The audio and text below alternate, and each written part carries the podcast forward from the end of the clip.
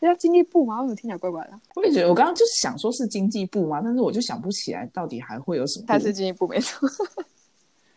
好，他是我，我们脑子到底有多差？天超差的，好可怕。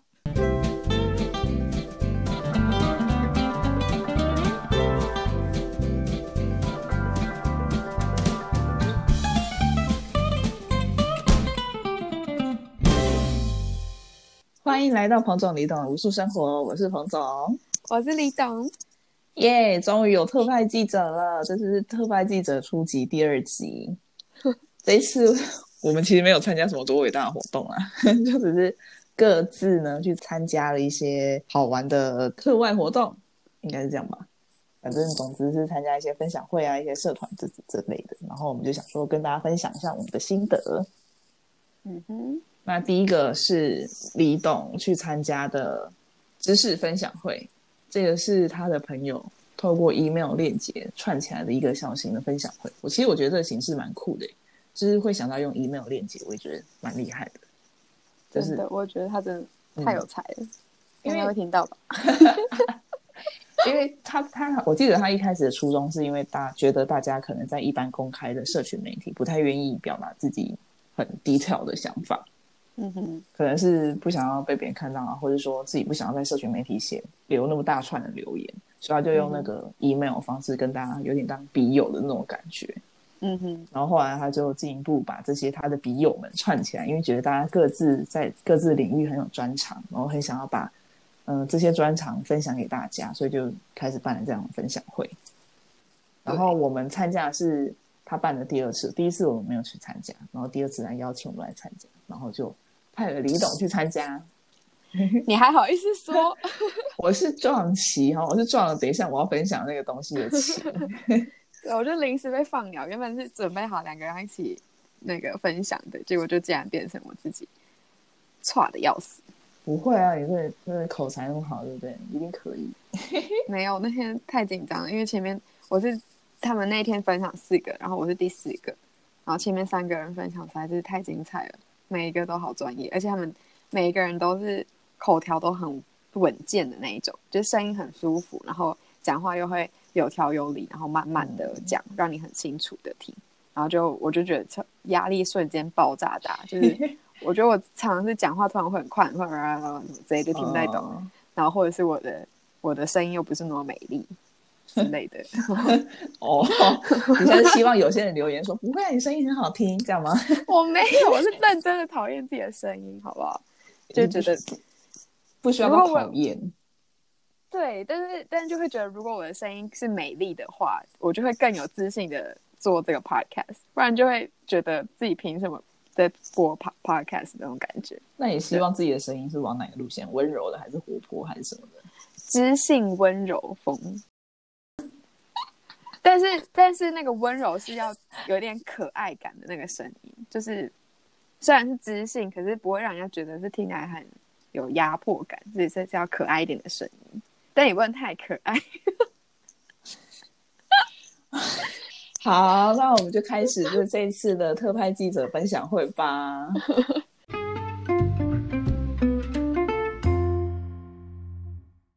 好，那首先第一个就是那个。呃，知识分享会这个部，我想先知道就是其他人分享什么。好，呃，当天四个里面第一个分享的是，不知道大家有没有听过 RPA？没有。RPA 它是原名全名叫做 Robotic Process Automation，所以就有点类似用机器人，然后让一些过程流程可以自动化这样子。嗯哼。嗯，所以第一个主题是这个，然后第二个主题的话是关于焦虑。第二个分享的是，他是本身是一个临床心理师，然后他就分享我们可能每个人多多少少都有经历过的一些焦虑，这样。那其实这个焦虑也是我们之前在谈到那个 climate denier 的时候有提到一个叫做 eco anxiety 或是 climate anxiety 那个 anxiety，所以就是在。他这块部分在分享普遍性的焦虑这个事情，真的蛮有趣的。那他有教你怎么放松吗？有，他的分享是真的很科学性的去分析你自己对于焦虑的状况是什么，你可以用那些方法，然后去去理解自己可能为什么是这样产生焦虑。你只要分析出来那个原因之后，你就有比较多的机会可以去解决那个问题嘛。所以呢，就有比较多机会可以自己治疗好。嗯嗯嗯嗯。然后第三个分享，我觉得还蛮有哲学性的，可是又同时非常多的学术基础去去支撑他的讨论。我觉得真的超有趣的，是有关于音乐，它要表达的是什么？它能够表达的是什么？就是有点像我们以前在读古文的时候，然后不是每个人抄注解，抄一堆，老师讲一堆吗？应该大家多多少少都有去质疑过注解是从哪里来的，就是你怎么知道那个原文作者真的是如此想？因为那些注解其实很多时候是透过学者不断的去研究，然后去整理出来的嘛。所以的确有可能不是原本要去表达的事情，然后那个音乐要表达什么，他就有点也是在讲这个，就是我们怎么知道那个音乐它这样子的音符，或者是它这样的节奏，它这样的大小声是想要表达某种情绪吗？还是就是他是想要表达什么东西？嗯，但他的讨论其实是终究的那个结论是音乐是可以不用表达什么的。如果你硬要去讲音乐要表达什么的话，就。让音乐变成有一个匠气，或者说一个就是工具性的存在。可是音乐不一定是必须要如此的存在。你就是纯粹音乐，啊音乐就是音乐。你没有什么听懂听不懂，你不用去害怕说你今天去听了一个古典音乐会，然后听出来就什么感觉都没有，不知道自己在经历什么，就没有关系。就是可能会睡着。对，那那就那就是你就不喜欢这个音乐，那你就不用勉强自己去听这种音乐。OK，好，对对对。那请问您分享了什么东西呢？我们分享的呢是有关于 SDG 在欧盟跟 SDG 在台湾的一个比较。然后我们是从呃，就是政府的角色、企业角色，然后非营利组织的角色跟一般大众生活的那个观察去做一些比较，跟大家分享这样子。嗯哼，对。那其实有关于最后一个大众生活的那个差异比较。我们在之前有一集聊天室就分享过嘛，有 touch 到一点点，嗯，稍微不一定不，哎，当时不算是比较，就是我们就是分享我们看到欧洲的那个状况。对对对对对，冯总，你懂聊天室第一集欧洲观察记。好，所以我现在要来分享一个一个来。那首先第一个部分是政府角色的部分，那我们是以 SDG 的政策制定来讨论。那我不知道大家知不知道，呃，如果是我们长期的粉丝的话，应该会知道，我们之前很久以前在 Facebook 上面有发过一篇文章，是有关于我们去参加台湾那个行政院永续会办的一个活动，应该没人记得吧？好，也不用回去看那篇文章，就是那篇也没什么值得看，但总之就是在那一个活动的时候，我们。就是第一次认识到，原来台湾有永续会呀，然后但是也同时很失望，这样子，就因为我们觉得永续会是一个已经被放在行政院底下的一个直属机关，它的位阶是够高，可以直接去统合各部门的角色，就是先制定一个总体目标，然后就是要求经济部，然后什么环境部或者什么之类的各个要怎么去配合，这样子去执行。但不是，他们当时的做法是各个部门自己上缴自己的政策，然后想办法去跟目标符合。就比如说，他可能觉得目标六水资源是跟水利署有关的，那他可能就把它发到经济部那边去，叫他们缴出政策来，这样。然后最后他再把大家交过来的东西再呃统整起来，然后就做出一份报告，说哦，这就是台湾的永续发展目标，就变这样。所以我们就会觉得很可惜。因为这样就会变成有一些事情没有办法可以有统合的效果，部会之间的摩擦或者是说互相的冲突，还是会变没有办法在这件事情上面去获得那个解决。最常发生的就比如说经济部他们想要开发，或者说交通部要开这条铁轨，然后可是环境部其实评估下来是不应该开发，或者说环境部它有设定的一些减碳目标，然后如果多开了这条铁路的话，就可能会。让那个目标超标或干嘛的，就有可能他们彼此的政策是会有互相冲突的。然后，但是永续会在这件事情上竟然没有去变说做一个协调动作，他应该是先弄一个整体目标，然后去看，哎，你们交通部要怎么去配合，然后你们环境部要怎么去配合，这样可能才会让我们的发展才可能真的是导向永续发展嘛，不然就变成我们还是让各部会各部会自己做自己的，那到底何必要这永续会呢？而且做的也不一定是真的能够达成目标的。对，所以那是我们当时候觉得很失望的点。然后呢？在这边欧洲看到的话呢，比较特别是他们有这个欧盟的角色，就是有一个区域性政府的角色存在。然后这个角色呢，它是跟国际组织彼此是有互相的双向沟通的那种那种作用。就是因为比如说欧盟，它是想要有这样子的目标，它希望在二零五零年可以碳中和好了。那可是他如果直接这样做的话，对于欧欧盟的各个会员国来说，可能会有一种觉得我为什么要 follow 你啊？就是你这样子就把我们搞得欧盟各个国家的竞争力下降啊，因为其他国家没有，所以欧盟如果要往下做到这件事情的话，它可能就变成要先往上去做一个国际的沟通协调，然后所以它就促成了，比如说可能巴黎协定有这样子的目标去设定，然后所以那这样让欧盟在对自己会员国的时候就有一个合法性的那个权威可以去要求这样子，然后。他这样子下去之后，比如说今年一月的时候正式生效的 Green Deal 一发布之后，各个国家就是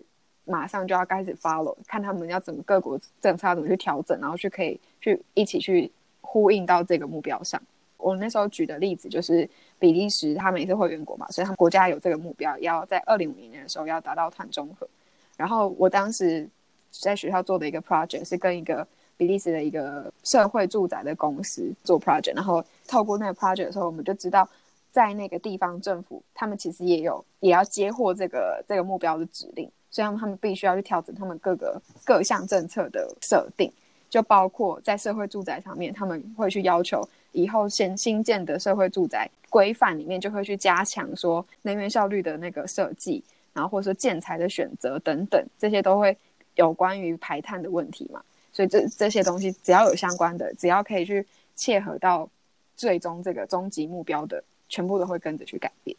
这个 case 呈现就是欧盟的永续政策方面，他们是有大的目标，然后往下的一个这个这个感觉。所以他最后做出来的东西是，我我先不管个别小的部分他们怎么做好了，我至少可以确定就是他们会有一个这个总体的目标会去实现。然后，但是反观台湾的话，它是收集各个部门啊，或是各个地方政府上缴回去的，呃，我要做到的事情，或是我要政我制定的政策，那这就会变成无法去预期说这件事情最后会怎么发展。首先，我不能确定每一个人是不是都能够做到他们所提出来的政策，然后再来是，就算我都预期到他们全部都达成了，我也不知道最后这个国家会变成什么样，因为我看不到一个总体效果是什么。嗯嗯嗯感觉是比较嗯架构的去计划他们应该要如何达成这个总体目标。嗯，就是会觉得他们比较清晰自己到底要什么。嗯哼嗯哼，对。那会不会是他们对于这个 SDG 比较了解的关系？嗯，是是有可能啊。就我们当时参加永续会的那个会议的时候，就有这种感觉嘛。我们自己待在永续会里面的官员，是不是自己也都不太清楚，嗯，自己在讲什么？嗯，但我我有强调，就是这次在准备这个分享会的时候，我再去做一次功课，然后有发现他们台湾的永续会去年有在发布一个新版的台湾永续发展目标，那这一本呢，我就觉得已经进步非常多，就是相较于我们那时候，我们那时候应该是二零一七年吧。去开会的时候看到的东西，嗯，就是有经过两年之后，我觉得他们已经有，嗯，我是不知道这一次这个东西的来源是什么，我没有仔细看，然后但是整体上看起来就是已经是比较，你可以比较去看得到，我们可以去展望的台湾未来会是什么样，嗯，就是这个这个政府希望带领我们到哪里去，就已经看得比较清楚这样。因为我们之前去的时候真的蛮傻眼，比如说目标一。负责的单位上台报告，然后他就会讲，就是针对针对目标一，本部计划该如何执行，怎样样达成怎样怎样的目标。然后你听一听，就觉得说，这个你现在定出来目标跟 SDG 有一样吗？你就觉得说，你你你真的知道你在想什么吗？这种感觉。而且我觉得最惨的是，很多目标是他说是目标，可是是我们现在就已知的政策，是已经在实行了。然后他跟我讲这是目标，然后我就会觉得啊，可是你现在这是现行的政策，我现现现在状况是不好的啊。然后你现在跟我讲目标是继续做现在做的事情，那我怎么可以有预期说我们可以走更好？就是这是真的很傻眼的地方。嗯嗯嗯嗯，好的。然后莫名其妙就变成在批斗 台湾。那除了政策之外呢？对，然后第二部分就是企业的部分。那我觉得企业大家应该比较好理解，就是因为毕竟台湾就是市场是真的比较小，我们就是一个小岛国家。然后我们自己政治地位的关系，就是有国际贸易的时候会有更多就是政治因素去干扰，所以整个台湾的企业发展目前还是以中小企业为主。那所有大型的企业的话，就可能真的很少。就我们自己最最最大型的企业，可能放在世界也都还是没有到，就是多重要。然后所以就变成，嗯，当面临这些国际上的 SDG 啊这种这种东西的时候，我们一来自己本身不是联合国会员国，所以我们没有签署的压力，所以本身企业就不会受到我们自己国家的约束。然后再来是，如果你这个企业放到国际去竞争，你可能受到这个国际呃其他国家的那个贸易要求等等的去去约束到。那但是因为我们大部分又是中小企业，所以就变成要面临到这个国际压力的企业，就又变成是相对少数。我之前有一个学姐，她是在做投资银行的工作，那她就提到这部分，就是只有真的是前可能台湾前五十吧，然后他们可以自己有就。是受到这压力，他他们主动去要求去做这些资讯的修改啊、纰漏啊，或者是怎么样子的。然后，可是后面的公司他们是必须要，反而是投资银行自己要去跟他就是宣导，然后去让他，比如说原本要永续要做到一百的，他就先跟他说：“那你先做到十，或者怎么样？”只是那种循循善诱，才有办法让他们逐逐步去改善。可是也很难，因为很多是我不 care 啊，就是国际怎么动关我屁事，就是我就是。我就是在我自己国家做自己的传唱，我做的好好的。我在我吃，我就是只吃台湾这个市场，我就够了。那台湾没有动，我干嘛要动？我没有必要去增加自己的成本。这样，对，就主要这个第一部分应该大家很好理解。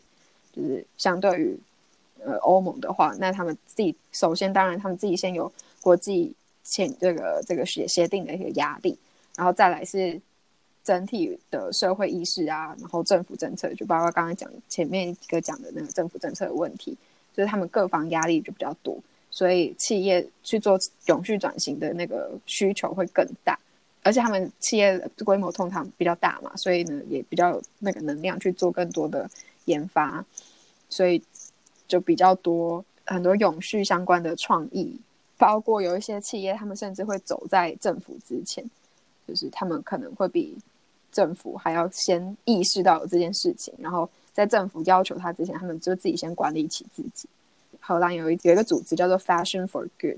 那他们就是几个时尚品牌就是集结起来，他们会重新的去一一的去检检讨自己的生产过程。他们从选择原料的时候就已经开始思考这个原料之后，它要怎么去再回到生产线啊，或者说回到。它就算是不回到生产线，它它流出去，它是可以怎么善终什么之类的，就是善终。对，就是他们是要整整体自己去做一个思考，然后他们也一起，就是因为是几个企业一起联合起来，所以有更多的能量一起去做更多的研究，然后去改善，然后什么什么之类的。那这是真的是在他们政府有相关规定之前，他们就先做这件事情，就是因为他们自己有先意识到这个危机，可能未来有这个趋势，所以他们先。敦促自己走在大家的前面，先有这个研发中，那等到等到整个市场转型成那样的时候，他们就会是市场的先锋。这样，所以大家会想要去欧洲工作，是不是不是没原因的？嗯，我们很常在讨论说，哦，这类型工作真的是要出国才能做，哎，什么之类的。嗯，可能也不是只有欧洲啦，可能美国可能也有吧。我觉得我我不太确定其他国家，只是我们现在在欧洲，所以对这边比较状况比较清楚。然后之前会选择来欧洲，也是因为在台湾看到很多相关的新闻报道啊、案例分享什么的，好像也都来自于欧洲地方。嗯嗯嗯，对。然后第三个部分就是所谓第三部门，嗯，非营利组织的部分。那因为我们自己台湾在台湾的时候，我们两个都待过非营利组织嘛，所以有经历过一些。然后尤其彭总他自己 怎么样？论文又是写相关的。像台湾的话，我们自己发现，就是因为第三部门就算是在体制外嘛，就是所谓的政府制度外的去影响到体制内。但是我们现在有台湾有很多一些相关的政策，是可以让这些体制外的组织直接到体制内去有发挥影响力。就是比如说，我们都大家都有听过环评，环评那环评会委员会那个委员的组成，他们基本上就会有分一部分的名额是给所谓的地方公正人士、专家学者之类的这种，呃，不是政府单位的角色进入。那这就是可以让我们体制外的力量直接到体制内去发挥，然后而且台湾的环评制度应该是全世界唯一就是拥有那个否决力的，即使是最早开始有环评制度的美国，他们的环评也始终就只是一个政策参考的报告，最终决定能不能要不要做这个开发案的决定权还是在于那个主管机关。那可是，在台湾的话，是我们有环评过不过的问题，所以如果环评案不过，那基本上今天这个案子就是不可能可以继续执行了。那所以照理来说，从制度上我们会觉得台湾的非营利组织力量其实蛮大的，我们可以直接在体制内，而且可以直接在体制内是做出否决权的这个力道。但是却发现我们还是有很多制度上设计的瑕疵，导致说我们即使有这个表面上看起来可以在里面的影响。然后是最后实际上能够发挥的，好像也是不如我们想象中的多。那只是其中一个案例，就是彭总自己做的研究。嗯，好，我的论文呢是在讲湿地法的湿地评选委员会，就是现在湿地有划设国家重要湿地嘛，那要决定哪些湿地是国家重要，然后必须被保护的呢，就必须要经过一个呃评选委员会来选。那这个评选委员会的成员呢，基本上。一半是政府机关的公务员，就是比如说什么经济部还是什么水利署的某些人，反正是政府官员就对了。然后呢，另外一半呢会是专家学者加上民间代表。这一个一半基本上如果有十个名额是给就是不是政府人员的话，大概有九个就是专家学者，剩下一个才会是民间代表。但这个这个比例是在法律上没有规定，但是。就是在我们听来会觉得很失衡嘛，因为专家学者基本上还是教授那些的，那也是政府找的。然后民间团体的力量非常的小，因为只剩下一个名额嘛。那那个名额会找谁呢？也不一定会找那个在湿地界非常有力量，或是很公正，或是很有权威的那些人，也有可能会找一些我们看起来觉得跟湿地哎好像没什么关系，但好像又有点关系的那种 那种组织，对。然后，所以就就等于说，你在整个评选过程，民间团体的力量就是 NGO，并并没有那么强烈的在整个过程中被显现出来。那如果你进不去委员的职务的话，就你就没办法决定就是哪些势力你想要保护嘛。那这就算了。就是假设我们当不成委员，那我们至少可以是在外面讲讲话吧。但是呢，近年来就是常常会有一些案例是说，NGO 觉得这个湿地不应该这样评，比如说。我觉得这个湿地范围可能要再扩张，不只是这样已，或者说，我觉得这个湿地不只是这个等级了，因为湿地法分三个等级：国际、国家跟地方。那可能有有些湿地被地方政府评为说，我觉得它是地方级，但是那个环保团体就觉得说不对不对，我觉得它是国家级或是国际级。那这两者的声音就是要交由那个评选委员去衡量嘛，但通常都会是。就是权力大的那边赢，就会是政府或者说开发方赢，所以 NGO 的声音就比较没有那么被显现在整个评选的过程，或者是说考量范围内。他如果想要影响这个过程，就只能一直不断的开开记者会啊，或者抗争啊，或者说一直上诉啊，因为他们可以打那个官司，行政诉讼。也不是说诉讼说他把他评错等级，是从别的方法，比如说这个这个开发案是有什么行政上的瑕疵。总之是从旁门左道去影响他的开发案，在拖延审理过程，让这个审理湿地的过程拉长，才有机会让他有可能会有改变现状。我自己会觉得，在台湾 NGO 如果想要改变体制内的事物的话，比较多会被迫要从旁边旁敲侧击，才有可能真正达到他们所要达到的目的。这样子，嗯，嗯，对啊，然后就更不用讲，常常就只是被人家觉得说是一个失去理智的激动的人群，对对对对对对，我们之前分享过那个环保人士这样。对，然后在欧洲的话，其实因为我们也没有实际上的工作经验，在这边的工作经验，所以也不是很确定实际状况到底是如何。嗯但是就我们的观察，然后还有我读到的一些案例啊，就是我觉得台湾的公民量也很大，但是这边的公民力量是比较明确的有反映在政策回馈上那种感觉，不会觉得只是大家在街上走走，走到最后是会有比较多明确的结果。就比如说 Greta 那时候的星期五罢课事情好了，嗯那其实他们的政府回应，我觉得算是蛮快的，只是蛮快就有相关的政策去修正，然后可能还是没有到满意嘛，所以还是继续有在罢课行为。只是就是我觉得最对于相关的抗议活动，他们是有反应是比较快，会比较多尊重嘛，嗯就比较不会是想要打发人民，而是是真心的想要去聆听的人民。但这也我也不知道，这是一个旁观者可以这么轻松的说啦。嗯对，所以这也不确定。那但是有一个自己读到的案例，就是真的还蛮明确的，它是一个叫做 Uganda 的一个基金会。那他们这个基金会呢，他们在二零一五年的时候吧，就是用了八百八十六个荷兰人民的名义。那当然就是这八百八十六个人荷兰人，就是去跟他们有签署这样，然后用这两这八百八十六个人的人民的名义去向荷兰政府提告，就是控诉说他们就是政府没有尽到气候行动的义务。这个东西有关于欧洲相关的人权法什么什么之类的相关的东西，但简而言之，就是欧盟是有一个相关的法律是有保护欧盟人民的环境权的。那所以就是秉着这个环境权，他们用这个权利被侵害的前提，然后去向政府提告。然后就很意外的是，从二零一五年到呃去年二零一九年，他们经过了地方法院、国家法院，然后到去年的最高法院，三轮都是判定荷兰政府败诉。哇哦，对，就是第一轮当然是说是乌干达胜诉，然后后面就是荷兰政府有一直上诉，对，然后但是都上诉失败，就是都是被法院判定说，对你荷兰政府就是做不够，你就是还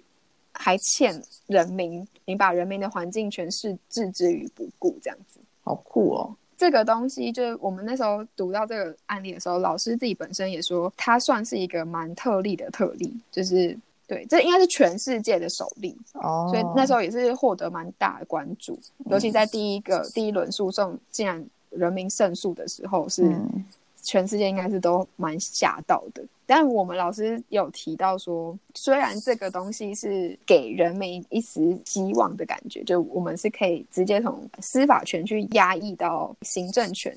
这个互动，就对于民主这件事情，好像是一个蛮不错的呈现。但是同时，其实也是需要去小心，凭什么法官可以有这么大的权利？就是你透过司法权可以让人民获得一些权利的主张，但同时也要注意，就是说为什么是法官就可以评断说是人民赢还是政府赢，有点权力集中的感觉。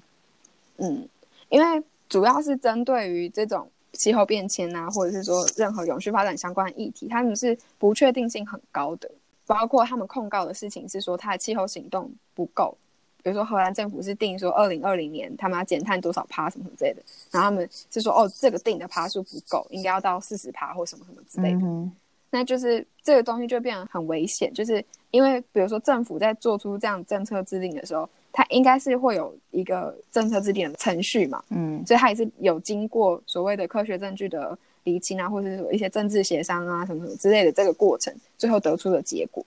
那今天你法官又是凭借着什么东西去驳掉这个政策的制定？对，去压过说当时这些政政府政策的制定过程都是不对的，嗯不够谨慎或什么的，所以这个东西其实还是有它的问题存在。只是就从这个案例来中，我们可以去看出说，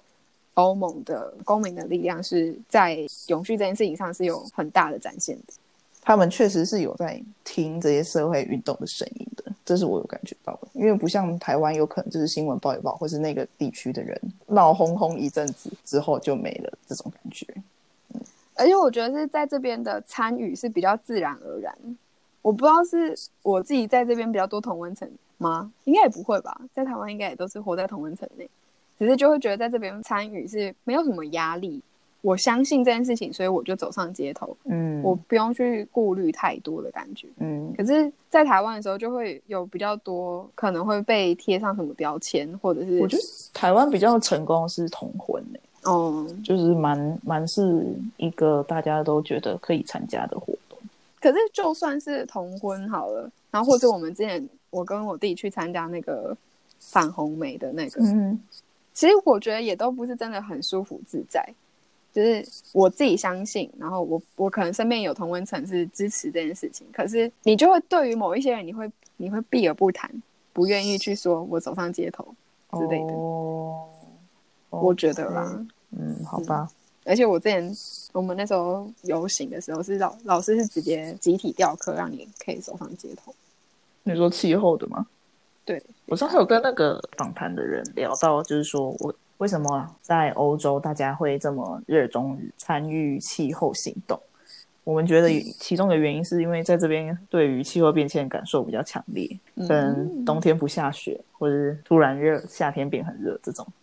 因为如果是在台湾或者在亚洲，可能就是热就热啊，就已经热习惯了，然后平常也不会下雪，所以也不会觉得怎么样，就可能对于气候变迁的感知比较没那么严重。可是，在欧洲，他们可能就很有感受到一些差别，所以他们就会想说，那我应该要做一点改变。但是老实说，如果以科学证据来说的话，最先会受到影响的是那个极地地区嘛，嗯然后再过来其实是我们这种岛屿。但是你在日常生活中不会有感觉啊，你被淹没，就是也不是一瞬间的事啊，就是你不会立即感觉到。哦，对了，但是我的意思是说，如果你开始有意识之后，你去看那些东西，但没人看呢、哦大家只在生活而已，好不好？我只在乎今天三十七度还是二十八度而已。哦，那可是光是这个也很恐怖啊！我弟传给我的那个温度都吓死人哎、从五月开始，们已经热习惯啦。不是不是不是，你真的看到这个数字不会习惯。五月开始那个体感温度是四十四十二这种数字哎、哇你在台湾没有超过四十度过吧？有吗？而且虽然说它是体感温度，可是那是才四五月的时候，哦就是凭什么？对吧？就是从小就会一直听到大人说什么哦，今年又更热了这样子，然后哦之前都没那么热，然后我就会心里想说，到底是什么时候没那么热？这样 但是我可以理解这种就是渐进式会觉得无感，可是当我看到四十的时候，我是我是认真的吓到哎、欸就是因为对我来说三十几度我已经快热了受不了嘛，所以对我来说我一直都觉得超过四十度我一定没办法活下去。然后，但是我们现在就是已经在那个在那个临界点，哦，对，你要你要分享你参加之后的心情心得。哦，就是我觉得这种活动真的很棒，就我真的佩服我朋友，他超级真的超级优秀。就是我佩服的最大的佩服点是在于他的人脉可以这么的广。这个人脉这个广不是所谓公关能力很强，他是很深度的跟每一个人交往，所以他才会有办法知道每个人的长处在哪，然后可以邀请到这些人一起来跟他分享。因为你你就算知道很多很厉害的人，可是你不一定跟他有那样子的交情会。嗯，对吧？所以就觉得他这点真的很厉害，然后就是可以身为他朋友，就可以就是受益良多，可以学到很多意想不到的知识，这样子。那你有跟参与的人交流有什么感觉吗？这次活动比较比较可惜，就是在于互动性没有那么强，因为时间上关系啊等等，所以比较没有太多的机会跟大家有交流到。嗯但是我原本很担心说，就是大家对我的简报不会有提出任何问题这样，然后但是还是会有人，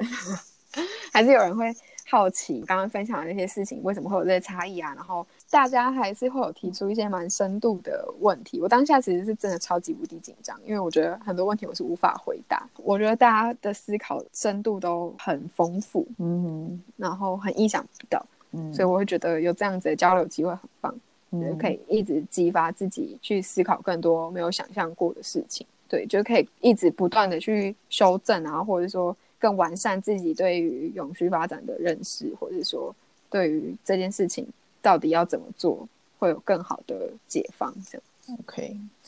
对，所以重点就是会希望有听我们的 podcast 啊，或者看我们的文章啊，或 whatever 的，就真的很希望可以大家有看有听的话，就来跟我们交流，不管是对我们提出批评，或者是对我们有任何问题，我觉得有交流真的会相互学习的力量就会很大。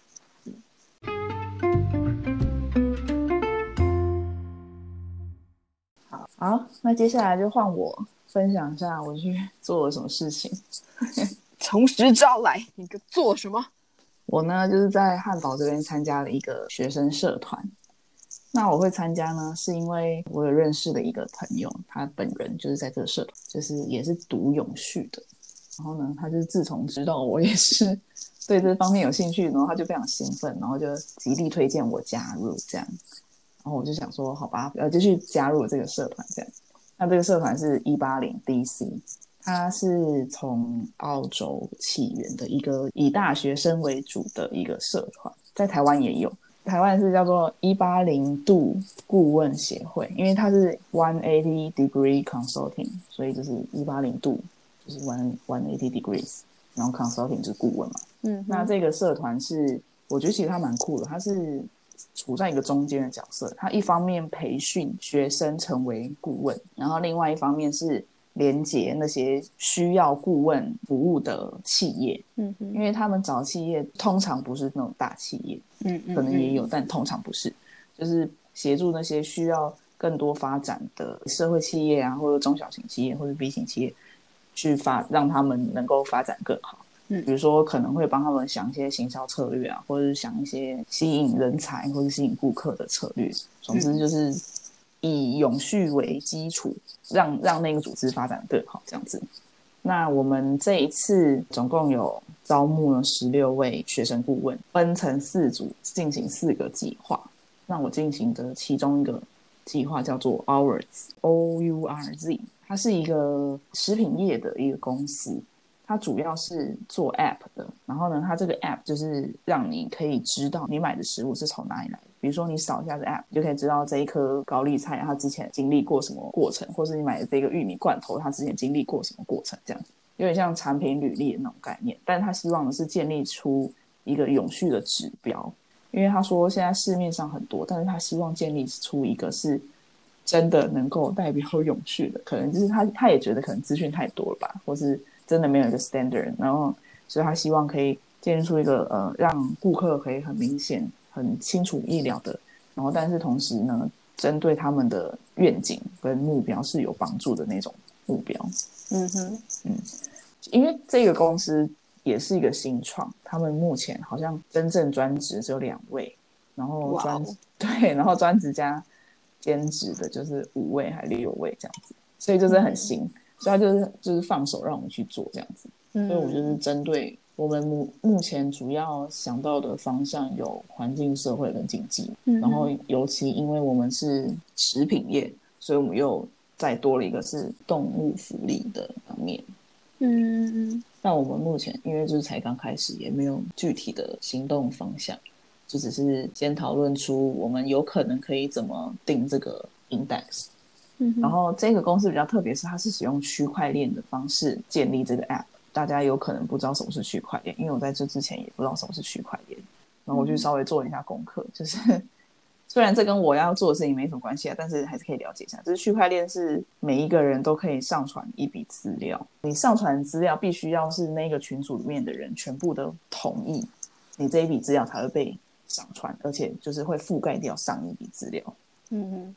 对，所以他们就希望用这个方式来建立这个资料库，就是因为可能产品真的太多，所以他就希望，比如说你有看到这个资讯之后，你就把它上传，或者这个企业它目前有什么资讯，就把它上传，然后上传之后，可能由那个公司或是在这个社群里面的每一个人，但是我觉得这个成本非常大，就是你要在这个社群里面的每一个人都同意这个资料的正确跟上传，我觉得这件事情也是蛮耗费成本。对，反正区块链这个事情有很多延伸讨论，大家有兴趣的话可以再去找更多资料，因为我也不是专家。总之呢，这个 Hours 是希望用区块链这个概念去建立他们的 App 跟资料库，然后建立起一个呃在食品业的永续的指标这样子。然后这是我正在执行的 project。那其他另外三个的话，简单讲一下就好，因为我也没有很了解。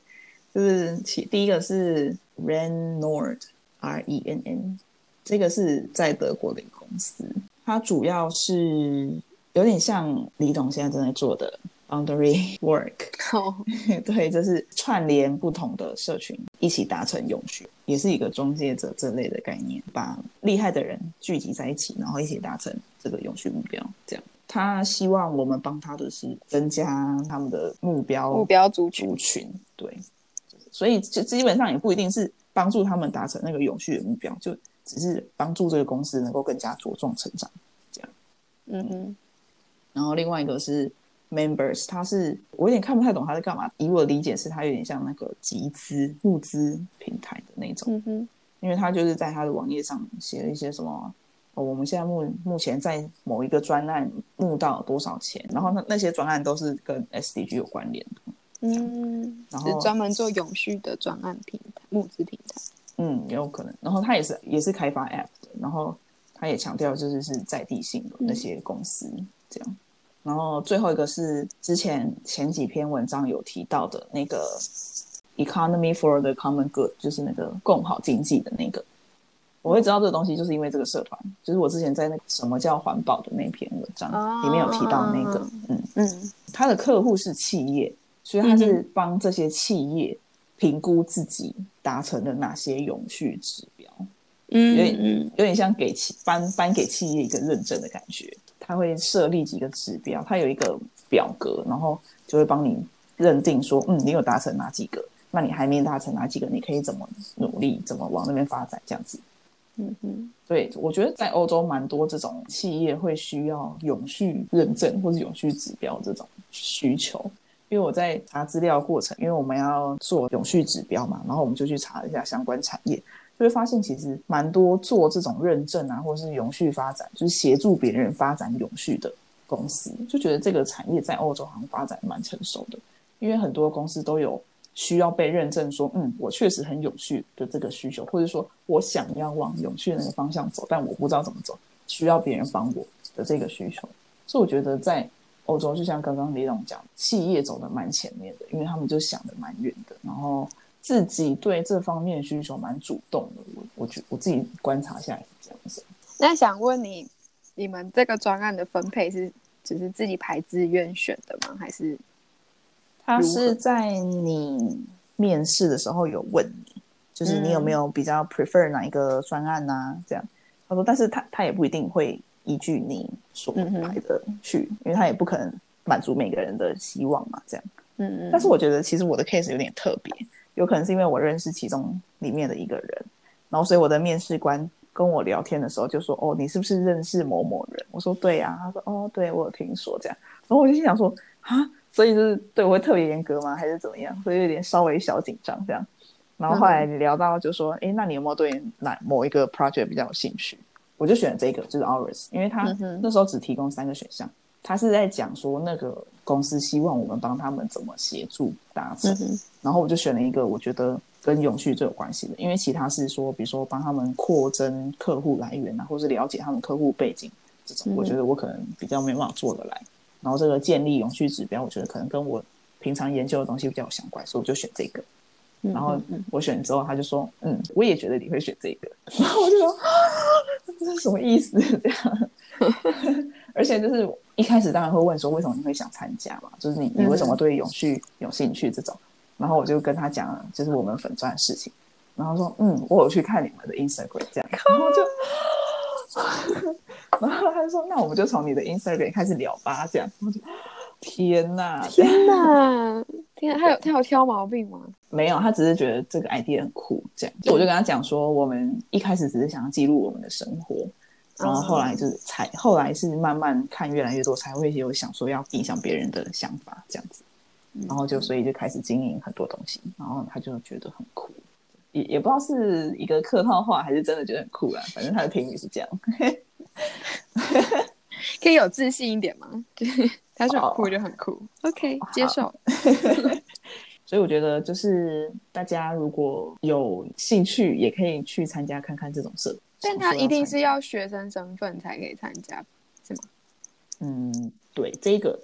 现在在汉堡，这个好像是。但是如果你不是学生，好像可以用别的形式加入。因为我看那个台湾的那个，好像有各种不同身份，就是学生是一种身份，然后如果你不是学生的话，也可以用别的方式加入，这样子。哦。我刚才想到一个问题，就是那些专案是怎么来的？就是那些合作的企业是怎么找到的？嗯，这个我有，我也蛮好奇，我有问过，然后觉得靠人脉比较多诶，因为蛮多是，比如说在里面工作的人，然后是跟现在的，因为像团长他们是 board，就是有一个管理团队，然后跟里面几个人可能是有认识的，所以就就刚好牵线牵到。就或者是说，以前他曾经是这个社团的团员，嗯，然后就会介绍到这个公司，这样牵线牵到，或是团员自己主动找资料，觉得这对这间公司有兴趣，然后去问问看这种。嗯，所以你们那个管管理团队的组成也是学生吗？还是说那个就是有没有？他们都是学生，全部都学生。嗯嗯嗯，只是说有会有一些客座。因为这个社团是某部分功能还是有在培训学生，所以他就会办一些 workshop，然后就会有，比如说以前毕业从这个社团毕业，然后现在在怎么样公司发展的人回来当讲师，或是当你的 mentor 这种，然后就是进来就是给我们一些建议，或是告诉我们可以怎么做。其实我觉得他们办的工作坊蛮有帮助，因为我自己就不是从商的嘛，从商我自己不是读。商，然后也没有接触过顾问这种事情，那他提供的工作坊就会是比较提供你说怎么去当一个顾问，怎么去剖析你的问题，等于说提供你一个工具，给提供你的方法，提供你一个想法，说不定可以有一些新的想法可以去解决你现在目前的问题，这样子。好酷哦，好想参加哦！一开始我会想参加，一方面是因为觉得有时间嘛，就参加看看；另外一方面是想说，嗯。我也确实蛮想知道商人都在想什么。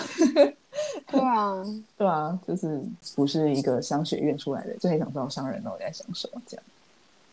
而且就是因为我们一直在讨论的，也都是说不同部门之间要合作。嗯嗯，就像之前不知道某个老师说的，就是每次在讲跨部门合作、跨部门合作的时候，老师们在教学生，就是希望学生你赶快自己去跨出去，因为老师懒得跨了，所以就会觉得自己。好像应该要去当那个跨出去的人，嗯嗯，对。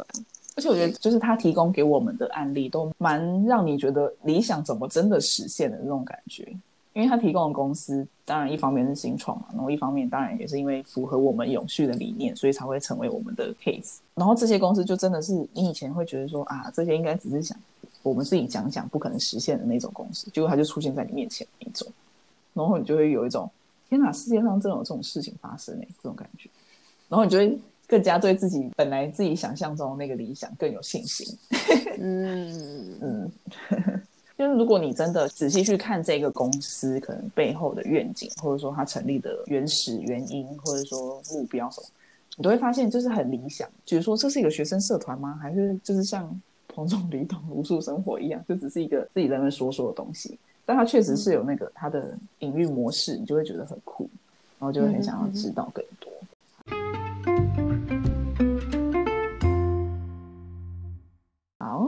上呢就是我们互相成为一个特派记者，去搜集了一些情报回来分享给大家。收集情报，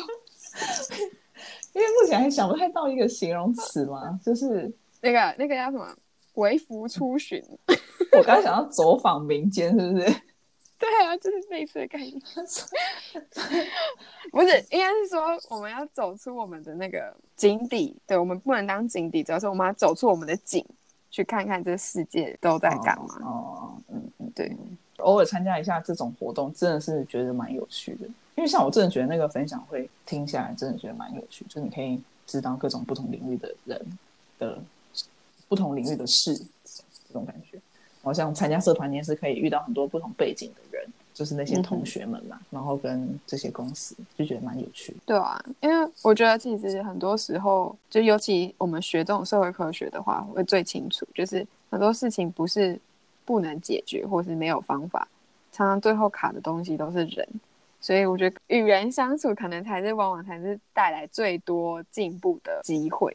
就是你学那些很多很硬邦邦的东西，都不如你学怎么跟人相处，或是从不同的人身上去学到东西，还要来得更实用。因为这世界就是由人组成嘛。所以现在鼓励大家摆脱孤僻嘛，就像我们之前都自己这边两个人这边玩，